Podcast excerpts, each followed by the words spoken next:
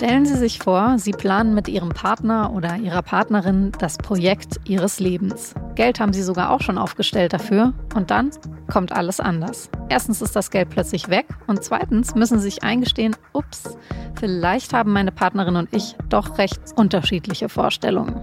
Tja, das in etwa ist ja die Situation unserer Regierung in Berlin, seitdem am Mittwoch das Bundesverfassungsgericht eine Art Ausgabesperre verhängt hat, und zwar für 60 Milliarden Euro Budget.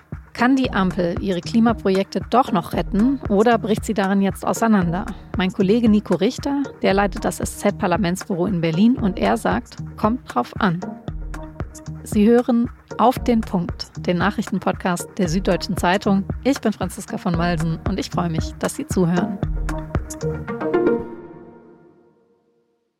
15 Stunden lang und bis in den Morgen vom Freitag hatte in Berlin der Haushaltsausschuss beraten. Es ging da um viele Projekte. Bürgergeld, BAföG, humanitäre Hilfe oder das Elterngeld zum Beispiel. Für viele dieser Posten soll es mehr Geld geben als bislang. In den Fokus gerückt ist das jetzt vor allem deshalb, weil die Bundesregierung an anderer Stelle ja gerade ein riesiges Geldproblem hat. 60 Milliarden Euro sind seit Mittwoch einfach weg. Geld, mit dem die Regierung fest gerechnet hatte, um große Klimaprojekte finanzieren zu können. Durch eine Entscheidung des Bundesverfassungsgerichts in Karlsruhe wird daraus aber nichts. Die Richterinnen und Richter haben entschieden, Geld fürs Klima darf nicht aus einem Notfalltopf rausgenommen werden, der eigentlich für etwas anderes gedacht war. In diesem Fall für das Abfedern von Corona-Folgen. Darum ging es ja auch schon in unserer Sendung vom Mittwoch. Damit hatte also offenbar niemand in der Ampel so richtig gerechnet. Stattdessen hatten alle gehofft, Karlsruhe winkt die Umwidmung des Geldes einfach durch. Die Union aber, die hat von Anfang an gehofft, dass es genau so kommt. Von ihr war ja auch die Klage. Sternstunde für Friedrich Merz sozusagen, der am Donnerstagabend im ZDF Heute Journal dann auch keinen Hehl draus macht, wie schwer die Union es der Ampel jetzt machen wird. Die Koalition berät diesen Haushalt, als ob es die Entscheidung von gestern nicht gegeben hätte. Und daran werden wir nun sicherlich nicht mitwirken. Er droht dann auch gleich noch mit der nächsten Klage gegen ein anderes Finanzkonstrukt der Ampel, gegen das Sondervermögen für die Energiepreisbremsen, den sogenannten Wirtschaftsstabilisierungsfonds. Ich habe heute ein Rechtsgutachten in Auftrag gegeben um festzustellen, ob die Entscheidung des Bundesverfassungsgerichts, die gestern verkündet worden ist, auch für den Wirtschaftsstabilisierungsfonds gilt. Auf dieser Grundlage werde ich dann die Entscheidung treffen, ob wir auch gegen den WSF nach Karlsruhe gehen. Was Merz damit bezwecken will und wie kritisch die ganze Sache für die Ampel ist, darüber habe ich mit Nico Richter aus dem Parlamentsbüro gesprochen. Nico, jetzt sind ja zwei Tage rum. Was ist denn dein Eindruck? Haben in Berlin die Spitzen der Ampel mittlerweile so richtig verstanden, welche Auswirkungen dieses Urteil aus Karlsruhe für ihre bislang geplante Politik denn haben wird? Ich glaube, alle haben verstanden, dass es sehr, sehr weitreichende Auswirkungen haben wird. Was das aber im Einzelnen ist und wo man jetzt weitermacht und wo man dann auch Kompromisse finden kann, das ist, glaube ich, allen Beteiligten noch völlig unklar. Die Parteien müssen sich erstmal selbst jetzt sortieren. Es stehen ja auch wichtige Parteitage an. An diesem Wochenende treffen sich die Jungen in der SPD, die Jusos, am Wochenende drauf die Grünen. Und alle müssen jetzt erstmal für sich überlegen, wie sie mit dieser Situation umgehen und dann wieder sich treffen und versuchen, da zusammenzufinden. Ja, dann vielleicht mal die Gretchenfrage. Glaubst du, die Ampel bricht daran auseinander? Es spricht natürlich einiges dafür, dass sie auseinanderbricht. Die Ampel ist schon lange ein fragiles Bündnis und es ist in der ganzen Zeit, wo die Parteien jetzt zusammen regieren, das sind jetzt bald zwei Jahre, eigentlich kein wirkliches Vertrauen gewachsen. Also gerade zwischen FDP und Grünen herrscht weiterhin Unverständnis und Misstrauen, zum Teil sogar gegenseitige Verachtung. Und das macht natürlich in so einer Krisenlage wie jetzt eine Kompromisssuche noch schwieriger. Deswegen spricht einiges dafür, dass die Ampel jetzt unter dieser Last tatsächlich zusammenbrechen könnte. Denn eine Grundsatzentscheidung ist in dieser Koalition nie gefällt worden und die ist eigentlich jetzt mehr erforderlich denn je, nämlich sind wir in normalen Zeiten und sollen deswegen ganz normal haushalten und eigentlich auch sparen, so wie es die FDP will? Oder sind wir in einer Krisenlage, in einer ganz ungewöhnlichen Umbruchsphase, wo man die Industrie so stark umbauen muss wie seit mehr als 100 Jahren nicht mehr? So sehen es die Grünen. Und das erfordert aus Sicht der Grünen auch, dass man viel Geld ausgibt, viel investiert, um das Land sozusagen für die Zukunft fit zu machen. Okay, gut, aber wenn du sagst jetzt, die kommen bei dieser Entscheidung einfach nicht zusammen, das war ja auch schon immer eigentlich abzusehen, wäre es dann nicht an der Zeit, dass einfach mal Olaf Scholz eine Ansage macht? Ja, es gibt immer den Wunsch danach, dass Olaf Scholz mal ein Machtwort spricht und eine Grundsatzentscheidung trifft. In diesem Fall allerdings sind die Gegensätze so stark, wenn er sich für eine Partei entscheiden würde, in dieser Grundsatzfrage, nämlich er sagt, wir müssen Deutschland mit sehr viel Geld sehr stark umbauen, dann würde ihm unweigerlich die FDP wegbrechen. Wenn er sagen würde, nein, wir befinden uns in normalen Zeiten, wir müssen sparen und all die Klima- und Umweltprojekte des Wirtschaftsministers Habeck sind uns nicht so wichtig, dann kämen ihm zwangsläufig die Grünen abhanden. Er kann also nur weiterhin vermitteln zwischen beiden Seiten und versuchen, dieses heterogene Bündnis irgendwie zusammenzuhalten. Wie wird es denn dann am Ende ausgehen? Was dem Kanzler auf jeden Fall hilft, ist, dass die Alternative noch furchtbarer wäre als das Zusammenbleiben. Das hieße nämlich, wenn jetzt das Bündnis sagt, wir kommen einfach nicht zusammen, äh, dann müsste entweder Scholz mit der Union regieren, was sehr unwahrscheinlich ist, weil Friedrich Merz wird sich nicht darauf einlassen, als Juniorpartner eines angeschlagenen Kanzlers zu arbeiten. Dann bliebe nur die weitere Option Neuwahlen. Und wenn jetzt Neuwahlen wären, dann würden laut Umfragen die Ampelparteien zusammengenommen gerade mal so viel erreichen wie die Union allein. Also eigentlich haben sie kein Interesse daran, jetzt die Wähler an die Urnen zu rufen, weil sie würden da gnadenlos untergehen. Und deswegen haben sie eine Motivation, es jetzt nochmal zusammen zu versuchen.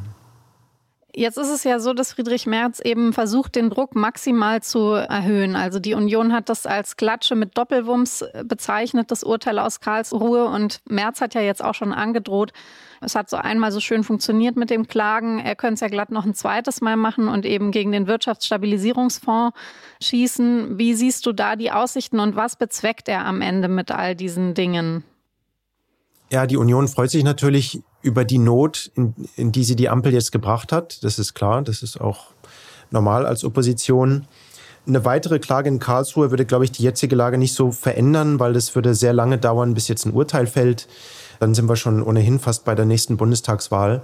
Er könnte ja grundsätzlich auch sagen, ich bin einverstanden, das Grundgesetz zu ändern. Wir entscheiden zusammen im Bundestag, dass wir die Schuldenbremse einfach wieder streichen aus dem Grundgesetz. Das könnte die Ampel zusammen mit der Union machen.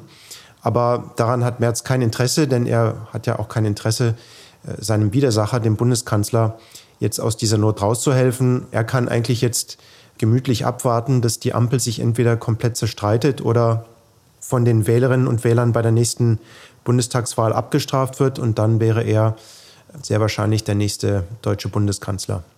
Dann noch zu der anderen großen Frage, woher wird das Geld denn jetzt am Ende dann kommen? Also es gibt ja nur drei Auswege.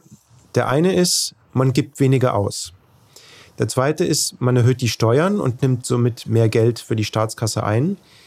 Und das dritte ist, man setzt die Schuldenbremse außer Kraft und macht einfach noch mehr neue Schulden. Okay, zu Lösung 2 und 3 hat die FDP ja schon gesagt, mit ihr also auf keinen Fall. Wäre es dann jetzt mal vielleicht an der Reihe, dass Christian Lindner einen Vorschlag macht? Ja, Christian Lindner wird sagen, der Staat nimmt schon genug Geld ein. Deutschland ist ja ein Hochsteuerland im Vergleich zu vielen anderen Staaten hat der Staat relativ viel Geld zur Verfügung. Und die FDP ist der Meinung, man muss halt haushalten mit dem, was man hat. Der Gegenpol ist Robert Habeck, der sagt, wenn wir jetzt diese Ausgaben scheuen, also wenn wir die alles streichen, was wir schon geplant hatten, Subventionen für Chiphersteller, Subventionen für grünen Stahl, Subventionen für Gebäudesanierungen, für klimafreundliches Heizen, dann verspielen wir unseren Standortvorteil in Deutschland. Das heißt, die Industrie wird dann sagen, das ist uns hier alles zu unsicher. Und da sagt Robert Habeck, wir verspielen jetzt, wenn wir diese Ausgaben nicht tätigen, praktisch unsere Zukunft. Okay, und deine Prognose, wann werden wir Bürgerinnen und Bürger wissen, wie es denn jetzt nun weitergeht? Das wird jetzt ein längerer Prozess. Wir haben die Woche gesehen, dass die Ampel komplett überrascht wurde von dieser Entwicklung. Jetzt müssen sich erstmal die Parteien sortieren, die SPD und die Grünen vor allem.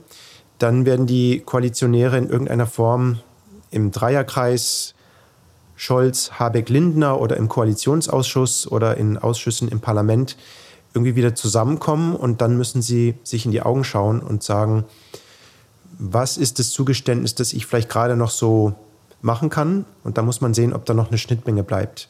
Spannend wird es auf jeden Fall und zwar bis Ende des Jahres. Wir rechnen damit, dass es sich bis zu Silvester hinziehen könnte, bis man so einigermaßen klar sieht, wie es weitergehen soll. Okay, Nico, dann erstmal schon mal ein schönes Wochenende nach einer sicherlich auch für dich aufregenden Woche. Vielen Dank.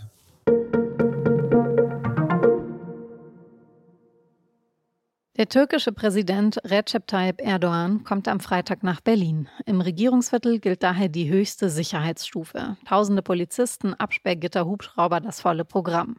Erdogan trifft sich mit Bundespräsident Frank-Walter Steinmeier und mit Kanzler Olaf Scholz, bevor er dann am Abend wieder zurück in die Türkei fliegt. Im Gespräch mit Olaf Scholz soll es neben dem Nahostkrieg auch um die deutsche Flüchtlingspolitik, um den Krieg in der Ukraine und den türkisch-islamischen Dachverband DITIB gehen. Erdogans Besuch ist aber umstritten, weil er sich im Nahostkrieg an die Seite der islamistischen Hamas gestellt hat. Er nennt sie Befreiungsorganisation und Israel einen Terrorstaat. Bundeskanzler Scholz hat das als absurd bezeichnet. Seit mehr als einem Monat ist der Gazastreifen von der Außenwelt abgeschnitten. Das israelische Kriegskabinett hat nun am Freitag angekündigt, pro Tag zwei Tanklaster mit Diesel in das Gebiet reinzulassen. Der Treibstoff soll für humanitäre Zwecke genutzt werden, etwa um die Stromversorgung für die Wasser- und Abwasserversorgung zu garantieren. Die Weltgesundheitsorganisation befürchtet nämlich einen Epidemienausbruch in der Region. Kurz vor Redaktionsschluss ist hier eine Eilmeldung reingekommen, die mich erst erschreckt hat. Zwischen München und Ingolstadt sind am Freitagnachmittag beinahe zwei Züge zusammengestoßen. Es handelt sich um einen sogenannten Flankenunfall. Die Züge haben einander also nur gestreift.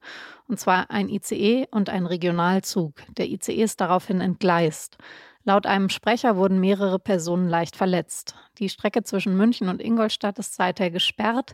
Wie es zu dem Unfall gekommen ist, ist aktuell noch nicht bekannt.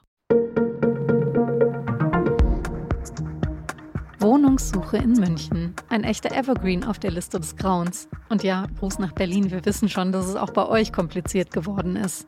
Hier wie da kann man sich die eigene Stadt als Normalverdiener nicht mehr leisten. Aber eine Kollegin und ein Kollege von mir, die sind da jetzt auf einen kuriosen Fall gestoßen. Mitten in Sendling, einem beliebten Viertel hier in München, da wundert sich die ganze Nachbarschaft seit Jahren über eine Baugrube. Eine riesige Fläche, immer noch unbebaut. Wie kann das denn eigentlich sein? Die Antwort finden Sie in der Samstagsausgabe der SZ, digital schon ab 19 Uhr auch in unserer SZ-App.